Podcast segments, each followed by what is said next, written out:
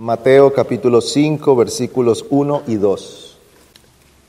Y cuando vio las multitudes subió al monte y después de sentarse sus discípulos se acercaron a él y abriendo su boca les enseñaba. Vamos a pedir la bendición del Señor en esta tarde. Oh Dios nuestro, tu palabra es fiel y veraz. Toda ella es perfecta. Es pura, que convierte el alma. Es maravillosa porque hace sabio al sencillo. Y es ella el instrumento que tú nos has dado para que lleguemos a la fe y te conozcamos a ti. Por eso al acercarnos a las escrituras queremos hacerlo con temor, con reverencia y con anhelo de ser instruidos por ti.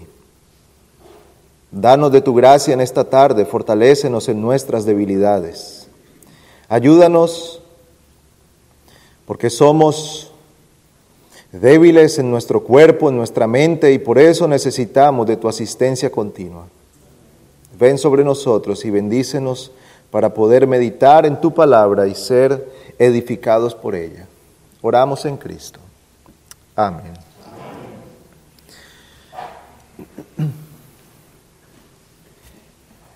Los capítulos 5, 6 y 7 de Mateo son lo que se ha conocido muy comúnmente como el Sermón del Monte. Este es el sermón más largo enseñado por el Señor, al menos en lo que está registrado en los Evangelios. Según lo que está registrado en los Evangelios, es el, es el sermón más largo y completo en cuanto a todos los temas, los asuntos que el Señor trata allí. No hay un sermón más famoso que este que se encuentra en este pasaje o en esta sección de Mateo. Y aunque es muy famoso y muy conocido, a la vez es también muy olvidado y obviado por los hombres ha sido mal interpretado y muchos han tratado de usar este sermón como una simple carta de moralidad, como una instrucción que nos enseña a ser mejores ciudadanos, mejores en una vida que pueda ayudar a la sociedad. Otros de diferentes religiones han recomendado el Sermón del Monte, tratando de decir que si se aplicara la enseñanza de Cristo allí, se resolverían los problemas del mundo. Otros nos han dicho que este es un sermón que se enfoca en las necesidades sociales y que Cristo trató con ellas instruyéndonos acerca de cómo afrontar los problemas de nuestra sociedad. Otros lo describen simplemente como una carta ética por la cual se deberían regir los hombres. Pero ninguna de estas perspectivas es correcta a la hora de interpretar este sermón. Entonces, ¿En qué consiste este sermón?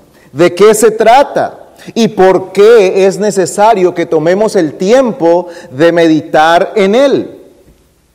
Este sermón es una descripción del carácter de los ciudadanos del reino de los cielos. Es una descripción autoritativa porque viene de los labios de Cristo. Este sermón se aplica a todos los hombres cristianos en todas las épocas y en todos los lugares. Este sermón ha sido dado por el Señor para hacer una radiografía de la vida del creyente. El énfasis de este sermón no es enseñarnos cómo ser cristianos aunque hay un llamado allí al final del sermón cuando el, Señor dice entrad por la puerta estrecha. Sin embargo, En su mayoría el sermón se trata de cómo son,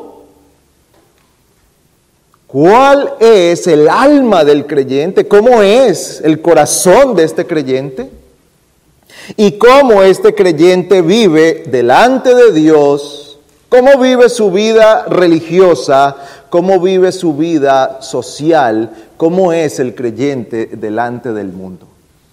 Es entonces una descripción completa de lo que nosotros hemos de ser. Así que este sermón, lejos de ser algunas recomendaciones moralistas para nosotros, es la descripción más completa que nos da Cristo acerca de quién es un creyente, qué es lo que hay en el corazón de este creyente y cómo vive este creyente. Así que vamos a considerar algunas cosas importantes que son previas antes de que podamos ah, entregarnos a estudiar este sermón. Y lo primero que vamos a ver es lo que dice Mateo aquí. Y cuando vio las multitudes, subió al monte. Y después de sentarse, sus discípulos se acercaron a él y abriendo su boca les enseñaba. Cuando Cristo vio las multitudes que le seguían, él vio a un grupo de personas necesitadas, necesitadas de él necesitadas de la gracia, necesitadas del conocimiento de Dios. Sin lugar a dudas, podemos afirmar que entre toda esta gente que seguía a Cristo había multitud de necesidades físicas, de salud, económicas y de otro tipo. Sin lugar a dudas que nosotros podemos creer que había muchos enfermos que estaban siguiendo a Cristo que había muchas personas con diferentes problemas que estaban siguiendo a Cristo. Pero tenemos que resaltar que cuando el Señor ve estas multitudes, sube al monte y se sienta allí, al venir sus discípulos, Él abre su boca. Abre su boca para enseñarles. Él abre su boca para instruirles. El Señor empezó a enseñarles. ¿Y por qué nosotros tenemos que resaltar esto?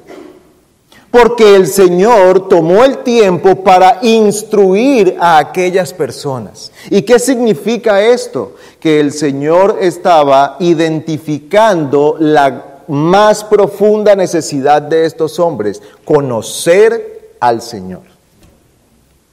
Hay una necesidad que sobrepasa todas las demás en esta tierra, conocer a Cristo. Conocer a Cristo.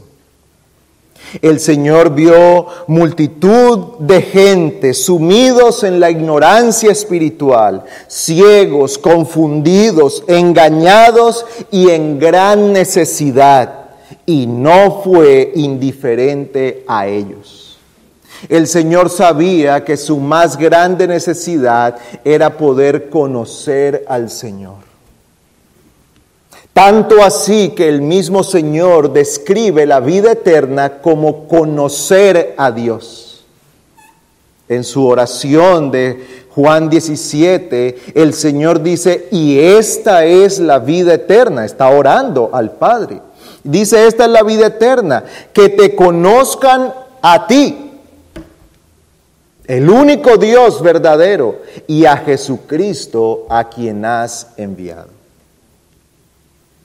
Y frente a esa necesidad, entonces el Señor les enseña, Él les predica. ¿Y qué aprendemos nosotros de esto? La centralidad de la palabra, la centralidad de la predicación. Los hombres no vendrán al conocimiento de Cristo por otro medio. Usted y yo no creceremos en nuestra fe por otro medio. No creceremos en nuestra comunión con el Señor por otro medio. No creceremos en el conocimiento de Dios que nos lleve a tener una relación más cercana con Él, sino a través de conocerle a Él. ¿Y cuál es ese medio para conocerle su palabra? Es su palabra. Una y otra vez nosotros vemos unido el conocimiento de Dios con la palabra del Señor. No hay otra manera. Dios ha establecido que sea a través de su palabra, de la exposición de su palabra, de la instrucción que viene en su palabra. Por eso, en uno de los textos que el pastor ha estado exponiendo últimamente, en 2 Timoteo 2, donde dice que esto encarga a hombres fieles, que sean idóneos. ¿Para qué? Para enseñar. Tan importante es esto, que el Señor mismo se encarga de escoger a unos hombres y dotarlos de lo necesario para llevar el conocimiento de Dios. Y eso es lo que está haciendo Cristo aquí. Está sacando de su conocimiento, Él como Dios, trae entonces a sus discípulos el conocimiento de la verdad. Y Él expone delante de ellos todo lo que ellos necesitaban escuchar en ese momento para conocerlo a Él. Es un grupo de hombres que está empezando su camino con el Señor. Y el Señor sabe que ellos necesitan ser instruidos en todas estas cosas.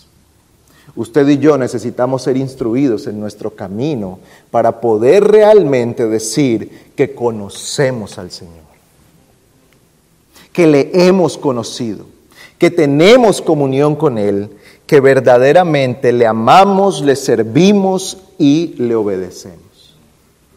Así que este sermón que empieza en el capítulo 5 más exactamente en el versículo 3 y que va hasta el final del capítulo 7, es una exposición completa de el creyente. Es una exposición completa del cristiano, pero consideremos en segundo lugar algunas partes o una pequeña división de este sermón y cuál es el propósito de traer esta división para que Pongamos una estructura en nuestra mente de cómo el Señor expone su palabra.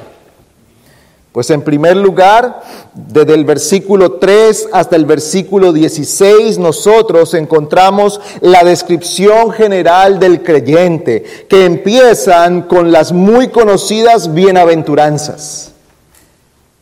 Y el Señor habla allí de estas bienaventuranzas y concluye con aquellas dos imágenes que da del hombre, sal y luz.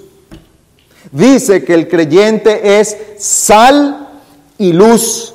Y allí nos dice por qué somos sal y por qué somos luz. Y esta sección completa entonces describe el carácter del creyente.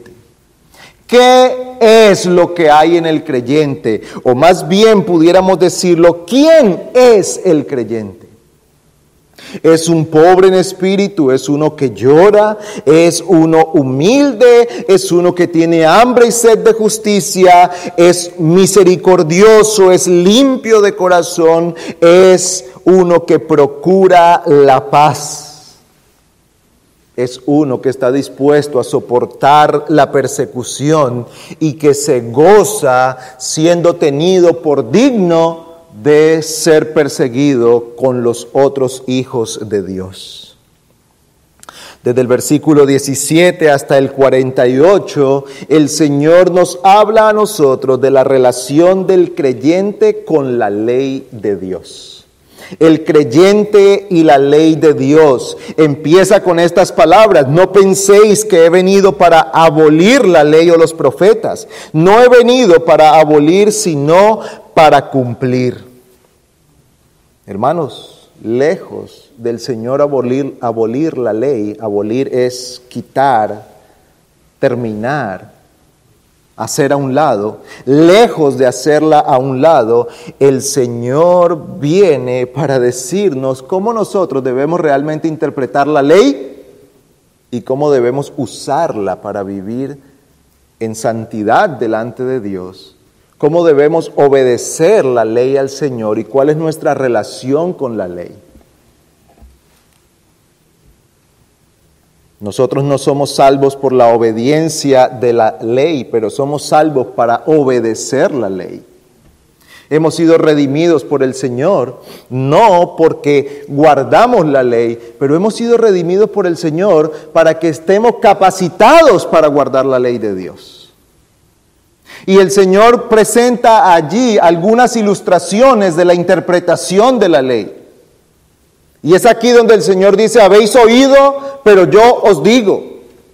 Habéis oído, no matarás. Pero yo os digo que cualquiera que llama tonto a su hermano, cualquiera que está airado en su corazón contra su hermano, él también es culpable de homicidio.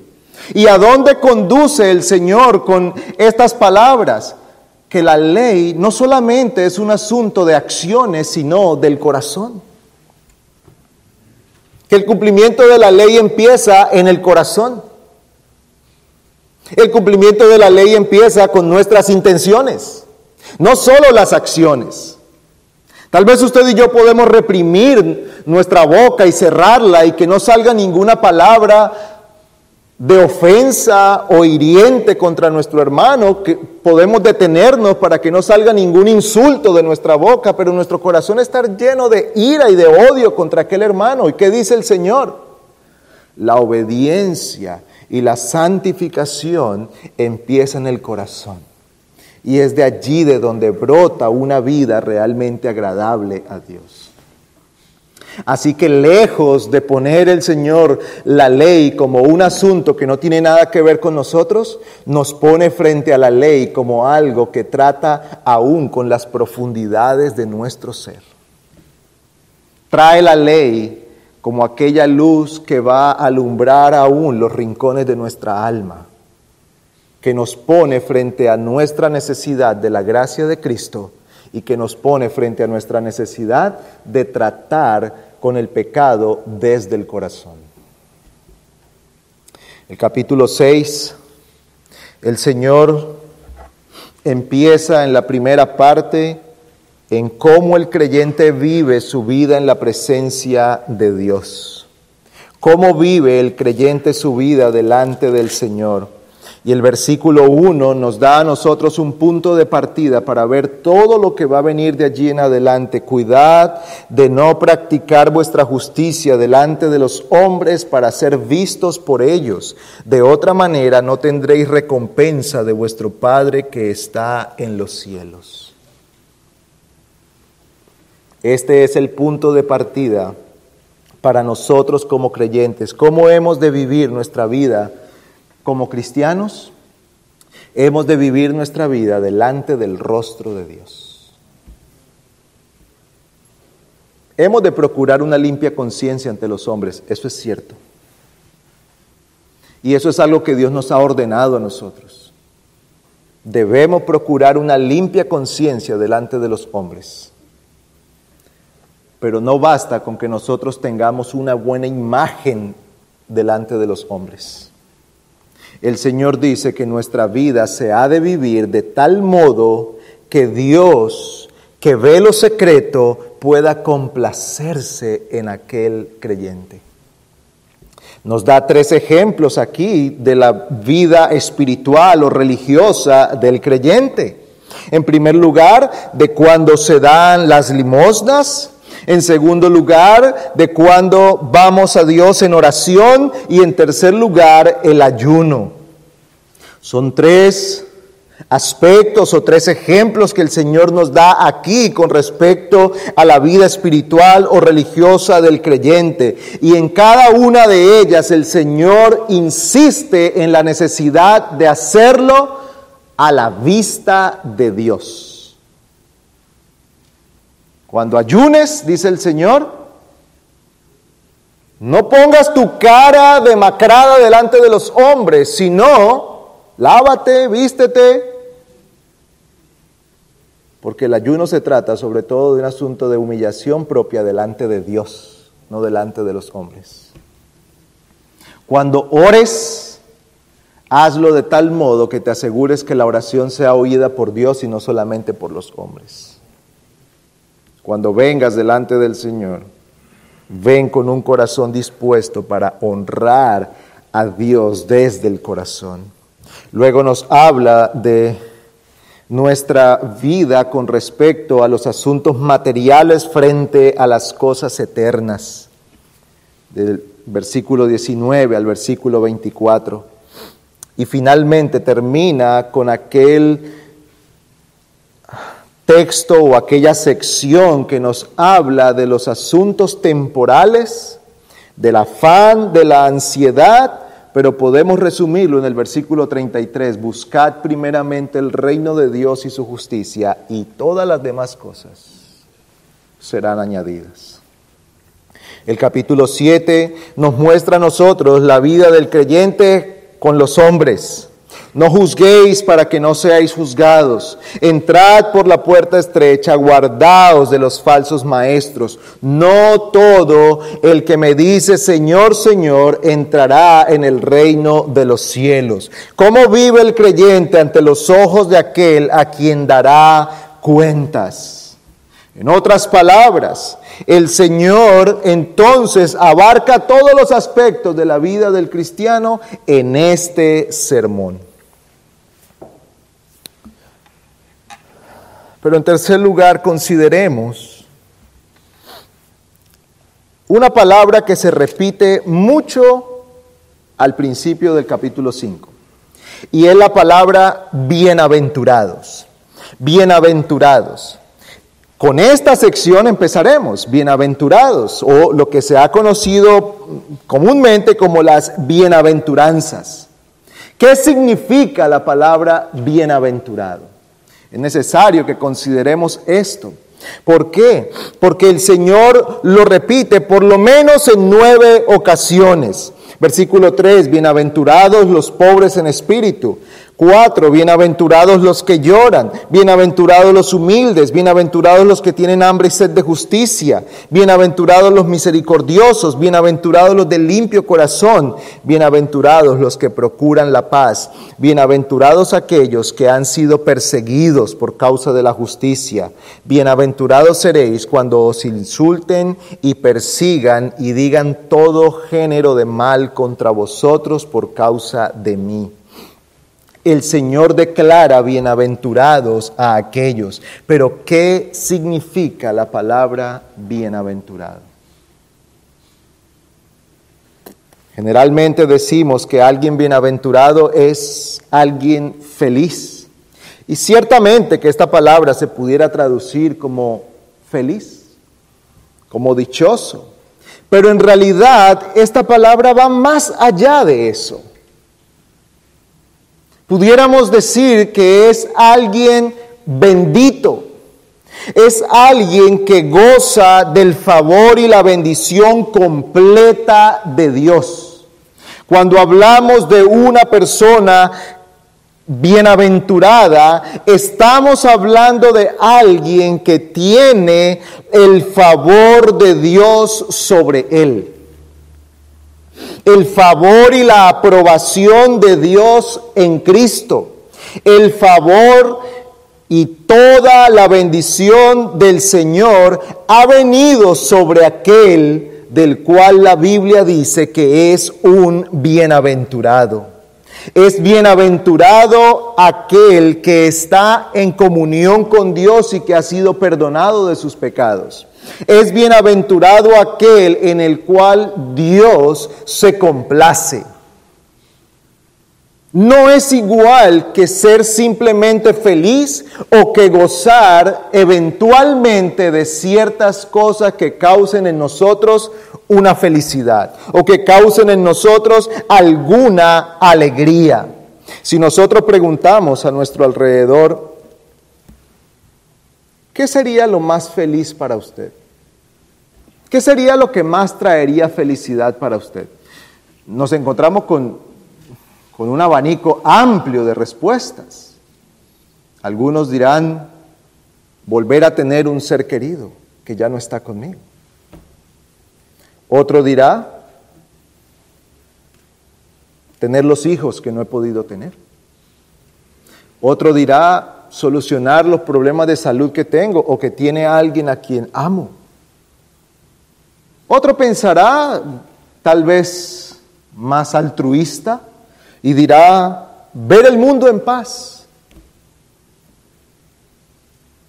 Y podremos encontrar cualquier cantidad de respuestas a esta pregunta, pero ¿cómo define la Biblia la bienaventuranza? ¿Cómo define la escritura aquel que es verdaderamente bendito del Señor?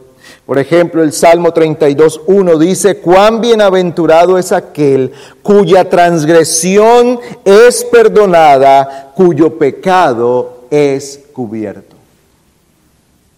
La bendición de ser perdonado por el Señor.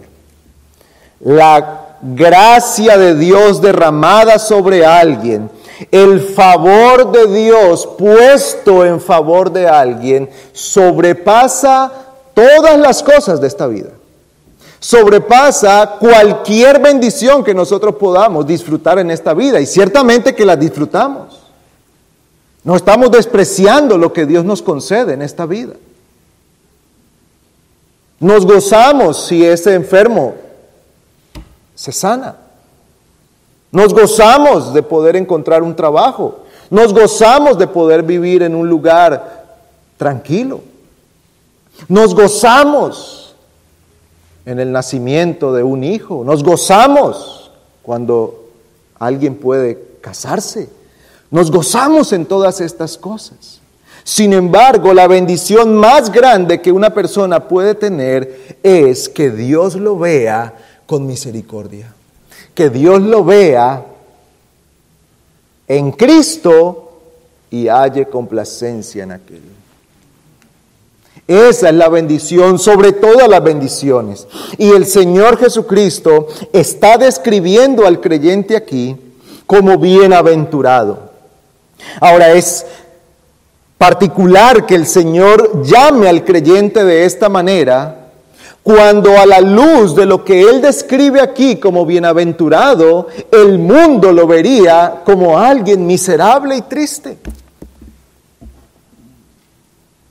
El mundo no alaba estas cosas, hermanos. Pensemos en las bienaventuranzas. Bienaventurados los pobres en espíritu. Bienaventurados aquellos que ven su condición espiritual arruinada delante de Dios y su total necesidad de la gracia de Cristo. Esto no es alabado en el mundo. ¿Qué es lo que se alaba en el mundo? los seguros de sí mismo. Vivimos en un mundo donde se alaba la soberbia y la prepotencia. Y se promueve tal cosa. Se promueve que cada uno confíe en sí mismo. Se promueve que no se humille delante de otro. Se promueve que no agache la cabeza ante nadie se promueve que los hombres se vean a sí mismos como los más importantes del mundo, que ellos van abriendo caminos sin importar a quién tienen que hacer a un lado y con qué medios. Lo importante es llegar a la cima. Esos son alabados. Así que la gente nos dice, hay que ser ambiciosos porque los hombres exitosos son ambiciosos. No se dejan de nadie. Son seguros de sí mismos. Vencen sus inseguridades y confían en su potencial. Pero Cristo dice, bien, bienaventurados, benditos los pobres en espíritu los que, los que reconocen su total debilidad. Bienaventurados los que lloran. Bienaventurados los que lloran, porque ellos serán consolados, dice el Señor. Lloran a causa de la humillación de su pecado, se humillan delante de Dios reconociendo su maldad. El mundo no alaba tal cosa. Bienaventurados los humildes, ¿Qué dice el mundo? Bienaventurados los orgullosos. ¿No nos insisten todo el tiempo que debemos tener orgullo? ¿Que debemos tener dignidad? Y lo presentan de tal modo que uno dice, oiga, sí, ¿verdad? Sí, porque eso de estarle agachando la cabeza a la gente siempre y, estar dejándome de último y pensar en los demás y no pensar en mí, no, eso no puede ser bueno. Yo tengo que pensar en mí primero para poder pensar en los demás.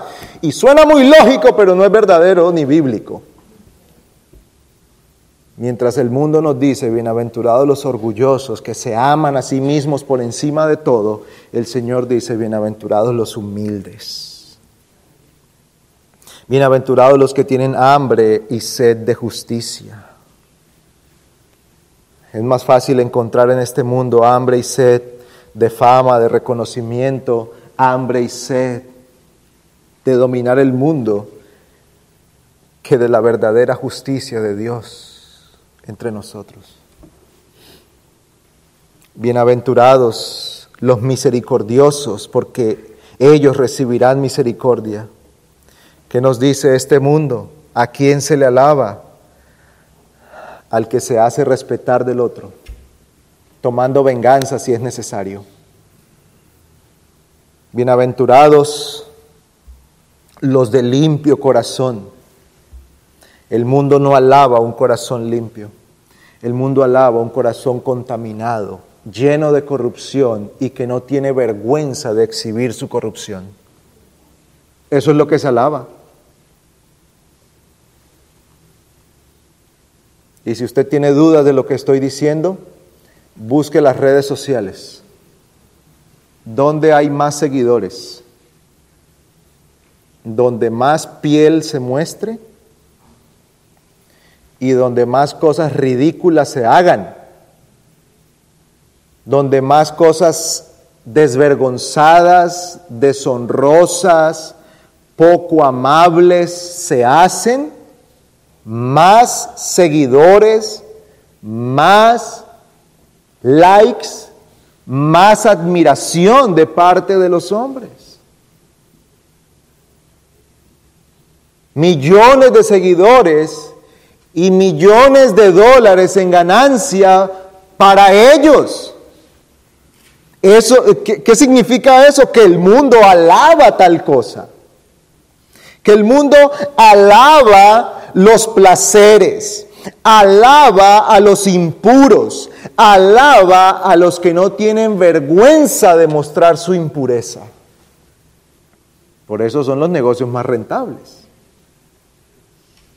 Son los negocios más rentables. Pero por otro lado, Cristo dice, bienaventurados los de limpio corazón, porque ellos verán a Dios. Bienaventurados, dice el Señor, los que procuran la paz. Bienaventurados los que han sido perseguidos. El mundo no ama a Cristo. El mundo no ama la paz de Dios. El mundo aborrece a Cristo y la paz que Cristo da. Hermanos, el Señor en su sabiduría quiso poner en esta descripción la palabra bienaventurado como la identificación del creyente porque quiere remarcar en nuestros corazones que en verdad la dicha y el bien supremo no se halla fuera del Señor, sino en Dios y en Cristo. Por eso nos dice una y otra vez, bienaventurados. Bienaventurados, bienaventurados, porque necesitamos recordarlo, oírlo, oírlo, oírlo. Es que el bendecido es este. Este es el que tiene verdaderamente la bendición de Dios, para que nosotros no seamos engañados por las luces y los colores que el mundo nos ofrece, que nos dice, allí está la bendición. Allí está.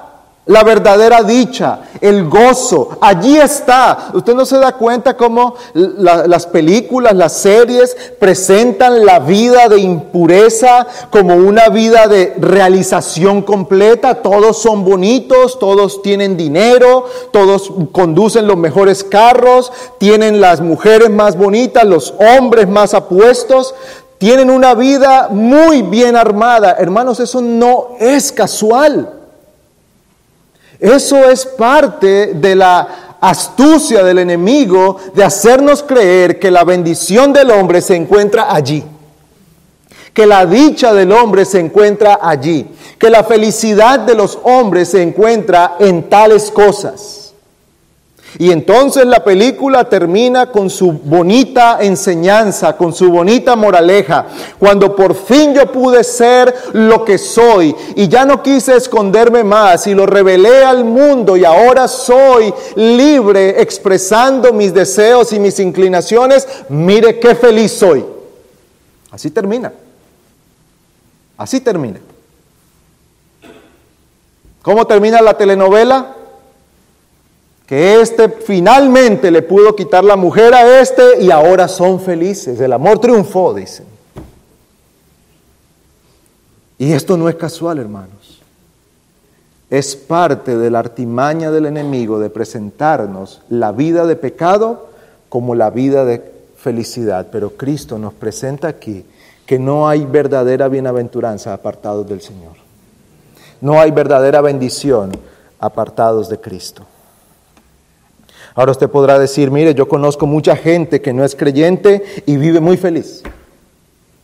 Yo conozco mucha gente que no es cristiana, ni va a la iglesia, pero vive feliz. Oh, esta es una felicidad pasajera. Es una felicidad efímera. Es una felicidad que dura segundos. Es una felicidad que requiere continuamente ser alimentada con algo nuevo. Es una felicidad que aburre, porque lo que hoy nos complace, mañana nos cansa. Salomón lo describe así en Eclesiastés, no se cansa el ojo de ver ni el oído de oír. Él dice, mientras yo busqué el bien y el placer en las cosas de este mundo, me di cuenta que todo era vano, que todo es vano. Porque lo que hoy parece ser la la fuente de mi felicidad, en cuanto lo tengo me doy cuenta que no es.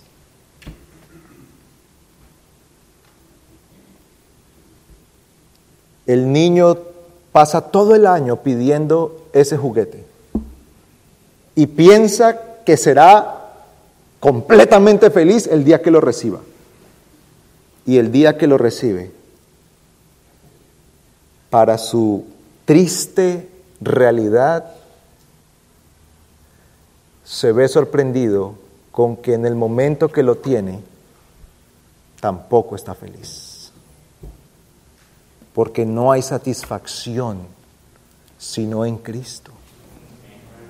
Y el Señor nos está diciendo aquí, bienaventurado, verdaderamente bendito el que goza del favor de Dios el que goza de la bendición de Dios, el que goza de la mano del Señor sobre él, trayendo su misericordia. Así que, hermanos, yo sé que generalmente las introducciones pueden ser un tanto pesadas de seguir, pero antes de concluir, quiero que meditemos en algunas lecciones que podemos tomar y lo que esperamos que el Señor nos ayude a ir viendo en este sermón del monte. En primer lugar, Cristo ha unido a su palabra nuestro conocimiento de Él y la bendición de nuestras almas. ¿Quiere usted conocer al Señor? No hay otro medio sino su santa palabra. Por eso nuestra necesidad de exponernos domingo tras domingo a la predicación pública de la palabra y día tras día a la meditación privada de la palabra. Porque ella es la fuente de donde nosotros bebemos el conocimiento de Dios. Cuando el Espíritu Santo toma la palabra y la trae y la aplica a nuestro corazón, eso no es un simple ejercicio humano. Hay allí un componente espiritual porque Dios está en medio nuestro. Porque Dios está con nosotros cuando entramos a aquel lugar y tomamos la palabra allí privadamente y abrimos la escritura y clamamos a Él, Señor, ven y enséñame tu palabra y déjame conocerte y ayúdame a entender la escritura. El Espíritu de Dios está allí para dar a conocer a Cristo. No hay otro método. No hay sueños, no hay visiones, no hay nada de eso. Es la palabra del Señor. Por eso necesitamos ir a la palabra. Por eso necesitamos dar el lugar de preeminencia que tienen las escrituras. Por eso la necesidad de clamar por la predicación, y lo decíamos esta mañana. Por eso la necesidad de orar antes de y después de. Y escuchar la palabra con un espíritu de oración. Eso no quiere decir que usted esté orando mientras el predicador está exponiendo, pero sí que usted pueda estar allí en su corazón diciendo, Señor, ayúdame a entender. Señor, ayúdame a prestar atención. Señor, líbrame de la distracción. Yo no sé si yo soy el único, pero uno se sienta allí a escuchar y es bombardeado por cualquier cantidad de pensamientos, de ideas, de imágenes, de recuerdos, de, de, cosas que uno se le ocurren hacer, de cosas que uno dice, ay, no lo hice, de cosas que uno dice, ay, lo tengo pendiente para esta semana, cosas que no son casualidad. Hay una oposición para que no escuchemos la palabra, nuestra carne no quiere oír, el diablo no quiere que escuchemos por eso necesitamos oír con un espíritu de oración. Señor, ayúdame a escuchar tu palabra. Pero también necesitamos meditar en este sermón, porque él, como dijimos al principio, es una descripción completa de lo que es o de quién es el creyente. De quién es el creyente. ¿Queremos nosotros vivir una vida agradable delante del Señor? Aunque este sermón del monte no es lo único que describe al creyente, es un buen punto de partida. No es lo único que describe al creyente. Toda la Biblia está llena de aquellos principios que como creyentes debemos aplicar en nuestra vida. Pero el sermón del monte es un buen punto de partida. ¿Cómo ha de ser mi corazón? ¿Quién debo ser yo dentro? Aquí está. ¿Cómo debo vivir yo delante de este mundo? ¿Cómo debo buscar al Señor? ¿Cómo debo tratar las cosas temporales? ¿Cómo debo pensar en los asuntos eternos? ¿Qué debe ser lo más importante para mí? Buscar el reino de Dios y su justicia.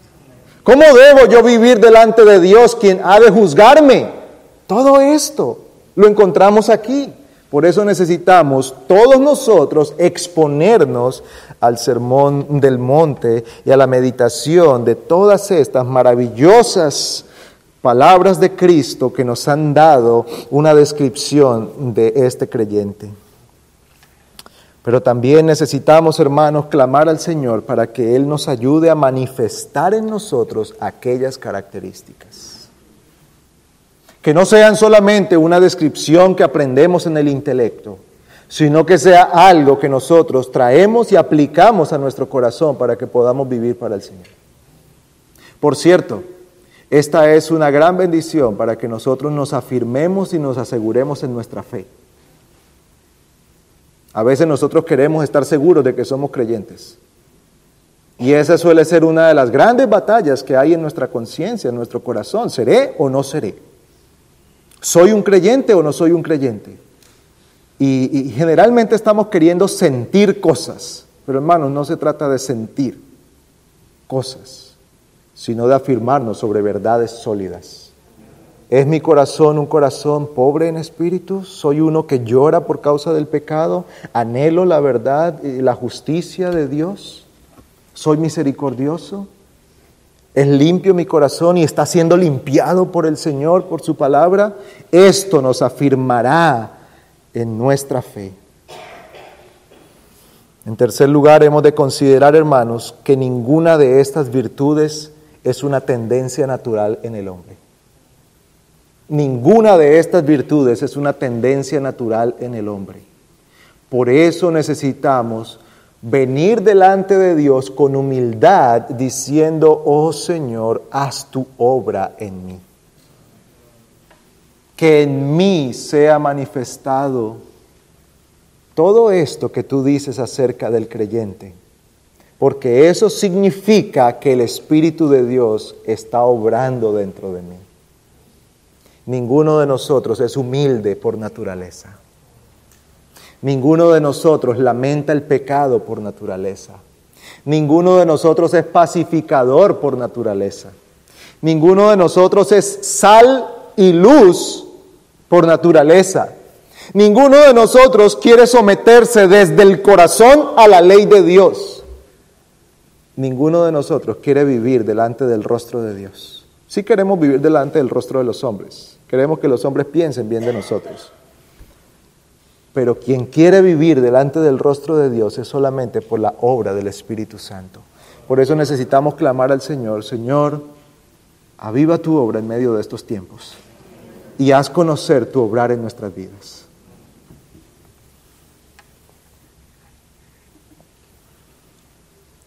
Y por último, para el no creyente que pueda estar aquí escuchando o que estará escuchando, este sermón tendrá que ayudarle a ver a usted la necesidad que tiene de Cristo. Porque como ya hemos dicho, esto no es algo de tendencia natural. Ningún hombre puede hacer estas cosas por su propia fuerza. Amigo, usted no podrá tener un espíritu humilde delante de Dios, sino por la gracia de Cristo. No podrá tener un limpio corazón si no es por la gracia de Cristo no podrá venir humillado delante de Dios sino por la gracia de Cristo.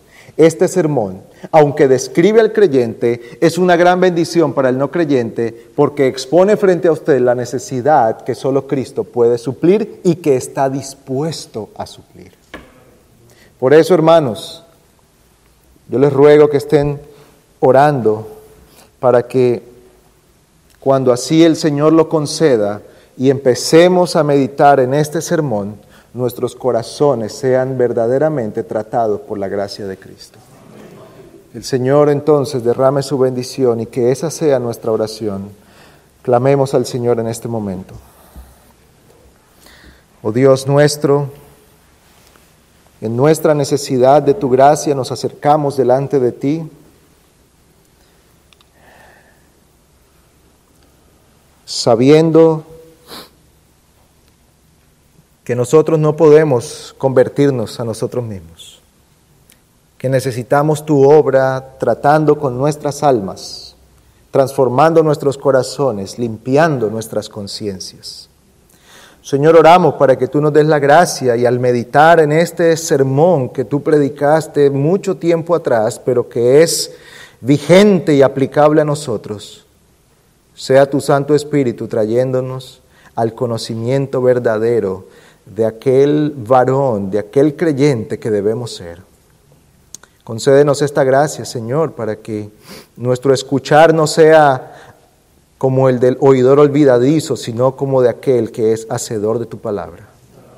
Pedimos tu bendición, Señor, sabiendo que por los méritos de Cristo podemos recibir todas tus bendiciones. En el nombre de nuestro Salvador oramos. Amén.